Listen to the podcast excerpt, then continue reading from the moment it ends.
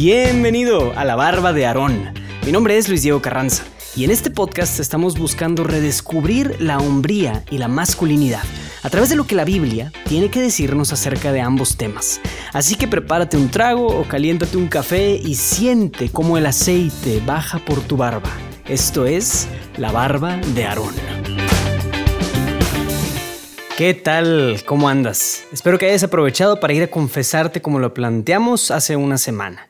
Y como te platiqué la semana pasada también, la gran pregunta que está siendo la guía de nuestra reflexión en esta temporada es la definición acerca de la hombría. ¿Qué significa ser hombre? Esa es la gran pregunta. Y para ir respondiendo a esta pregunta de la mano de la Biblia, vamos a ir viendo dos diferentes grupos de personas y temáticas en la Biblia. Y el primer grupo es donde nos vamos a enfocar una buena parte de esta, de esta primera temporada. Entonces, este primer grupo es, como se dice en inglés, los sidekicks más importantes de la escritura. Sidekick significa como el segundo, el secuaz, el compinche, el amigo, el ayudante del personaje principal. Y sidekick pues suena más bonito decirlo en inglés, la verdad, que decir el secuaz. Algunos de los sidekicks famosos en la historia, por ejemplo, son Robin de Batman y Robin, Sam Gamgee del Señor de los Anillos, Pablo Mármol, Marcelo Ebrard, el Puerquito, Luigi, Obelix, Gromit, Chewbacca, el Burro, Pumba, etc. Todos ellos son los sidekicks más populares hoy en día. Lo que todos ellos tienen en común es que no son el personaje principal de la historia. Su rol es secundario y de apoyo, pero no por eso no son importantes sino que muchas veces son indispensables para que el personaje principal haga lo que tiene que hacer. Bueno, entonces vamos a ver uno de los sidekicks, vamos a estar viendo todos los sidekicks más importantes de la Biblia, y hoy vamos a ver al que pues es probablemente el más importante de todos los sidekicks en la Sagrada Escritura. Y vamos a conocer a Simón. Vocación de los primeros cuatro discípulos. Lucas 5, versículos del 1 al 11. Estaba él a la orilla del lago de Genezaret, y la gente se agolpaba a su alrededor para oír la palabra de Dios, cuando vio dos barcas que estaban a la orilla del lago los pescadores habían bajado de ellas y estaban lavando sus redes. Subiéndose a una de las barcas, que era de Simón, le rogó que se alejara un poco de tierra, y sentándose enseñaba desde la barca a la muchedumbre. Cuando acabó de hablar, dijo a Simón, Boga mar adentro, y echad vuestras redes para pescar. Simón le dijo, Maestro, hemos estado bregando toda la noche y no hemos pescado nada, pero por tu palabra echaré las redes y haciéndolo así pescaron gran cantidad de peces, de modo que las redes, redes amenazaban romperse. Hicieron señas a los compañeros de la otra barca para que vinieran en su ayuda. Vinieron, pues, y llenaron tanto las dos barcas que casi se hundían. Al verlo, Simón Pedro cayó a las rodillas de Jesús, diciendo, Aléjate de mí, Señor, que soy un hombre pecador. Pues el asombro se había apoderado de él y cuantos con él estaban, a causa de los peces que habían pescado, y lo mismo de Santiago y Juan, hijos de Zebedeo, que eran compañeros de Simón. Jesús, al ver a Simón, le dijo, No temas, desde ahora serás pescador de hombres. Llevaron a la tierra las barcas, y dejándolo todo, le siguieron. Palabra de Dios. Pues aquí tenemos uno de los pasajes más hermosos en toda la Biblia. En el momento en el que Simón, que después cambiará su nombre a Pedro, es llamado por Jesucristo, Jesús llega de la nada y lo hace participar de un milagro sorprendente que a todo pescador yo creo que le encantaría ver. Ahora, antes de esto, no se nos dice nada acerca de Simón. No sabemos si era un hombre vicioso, virtuoso, bebedor, responsable, ludópata o nada de eso. No, no sabemos nada. Solo podemos especular en torno a su origen y el resto de su vida, aunque sabremos por pasajes futuros que Simón tenía una suegra. No sabemos nada de su esposa, pero sabemos que tenía una suegra que tenía fiebre. Entonces, sin importar estas especulaciones, vemos que algo pasa dentro de Simón, que al participar directamente de un milagro, logra ver su actitud escéptica y todo su pasado. Ahora, aquí Simón pudo haber reaccionado de maneras diferentes. Una de estas maneras pudo haber sido, uff, con ganas, qué bien que tengo un chorro de pescados. Voy a comerciar con ellos y luego voy a comprar más barcos y voy a abrir mi super conglomerado de barcos pesqueros. Y pues, ah, gracias Jesús por cumplirme este milagrito. Ah, o sea, pudo haber tomado una actitud de él, decir, ah, bueno, ahora qué voy a hacer con toda esta lana que me cae. Esta, que pues pescados son dinero porque él vendía pescados. Pero, ¿qué pasa? En ese momento Simón queda perplejo porque se dio cuenta de que estaba participando de algo mucho mayor de algo mucho más increíble. Y es exactamente en ese momento donde él se arrodilla ante Jesús porque se da cuenta de quién es el que está en su barca y se da cuenta de que él es indigno. Y es exactamente ahí donde escuchamos las palabras más hermosas que un hombre, un miembro del sexo masculino, es capaz de pronunciar.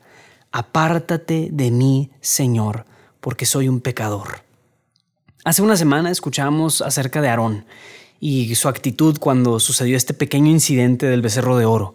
Una actitud de, yo no fui, fue el pueblo. El pueblo me dio el oro, yo lo eché hasta a esto y salió un becerro de oro, ¿verdad? Es una actitud poco responsable y es una actitud poco hombre, honestamente. Del verdad, la verdadera y buena hombría que estamos llamados a tener. Lo mismo le sucedió a Adán, como mencionábamos también. Adán cuando cae es, ah, la mujer que me diste me hizo pecar. Ah, qué cómodo, ¿verdad? Al rey Saúl, a muchos otros hombres dentro de la Biblia, pero también fuera de la Biblia.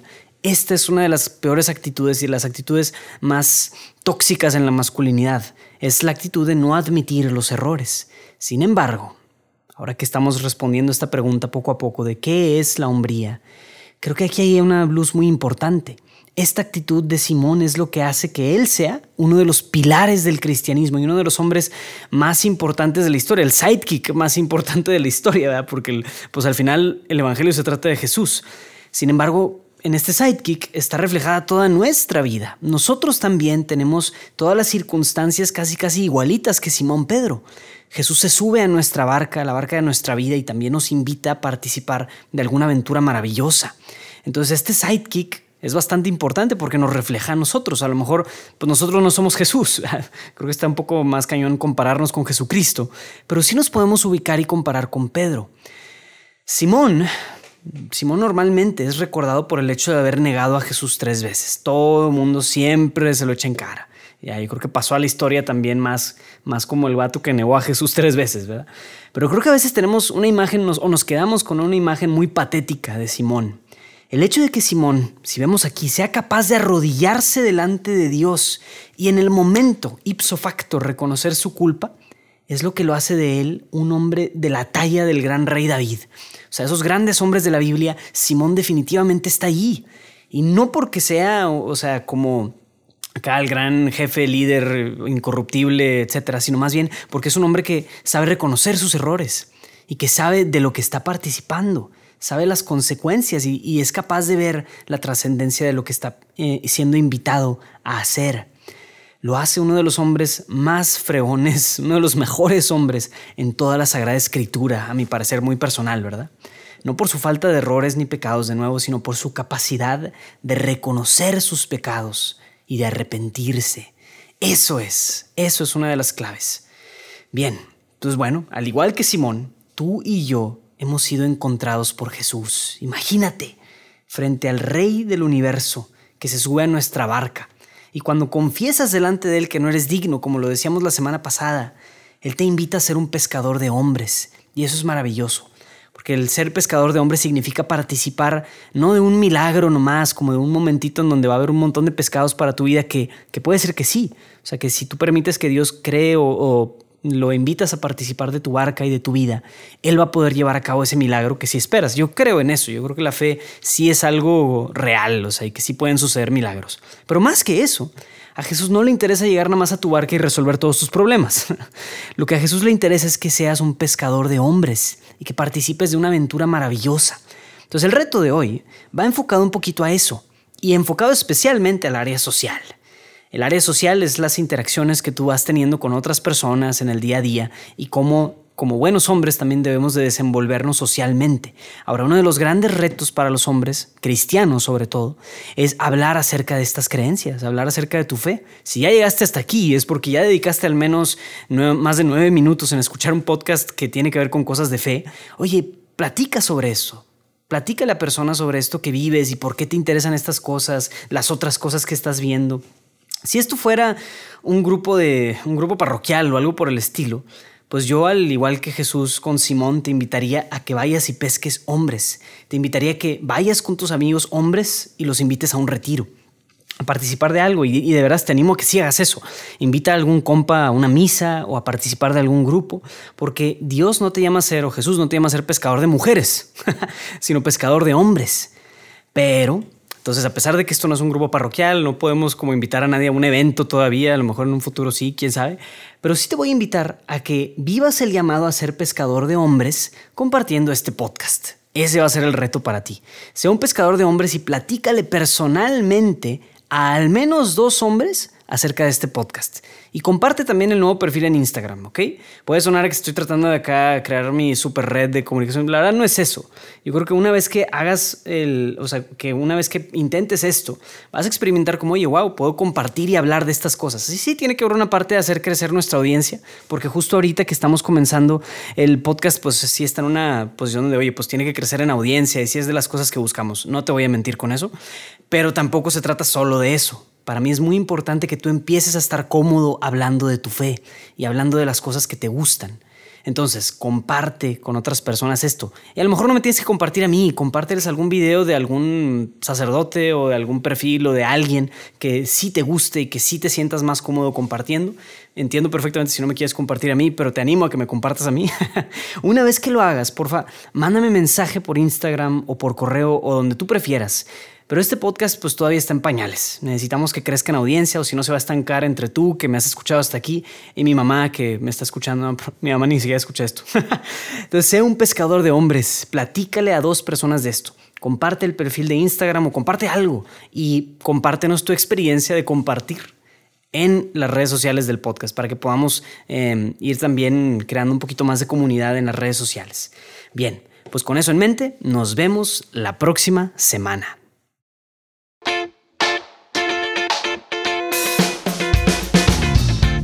Bien, pues espero que hayas disfrutado de este episodio de La Barba de Aarón. Si tienes alguna inquietud o alguna sugerencia para mejorar el podcast, no dudes en escribirme a luisdiego.juandiegonetwork.com. Sigue el perfil de Instagram buscando La Barba de Aarón o el podcast Barbudo, ese es el código del perfil, y ahí estaré interactuando directamente acerca de los episodios. Este podcast es patrocinado y producido por Juan Diego Network, así que síguenos en nuestras redes sociales y chécate el resto de nuestro contenido. Y no olvides suscribirte al show desde tu favorita de podcast para que no te pierdas ningún episodio. Y obvio, comparte con al menos una persona a quien crees que esto le pudiera servir. Eso sería una grandiosísima ayuda. Nos vemos hasta la próxima.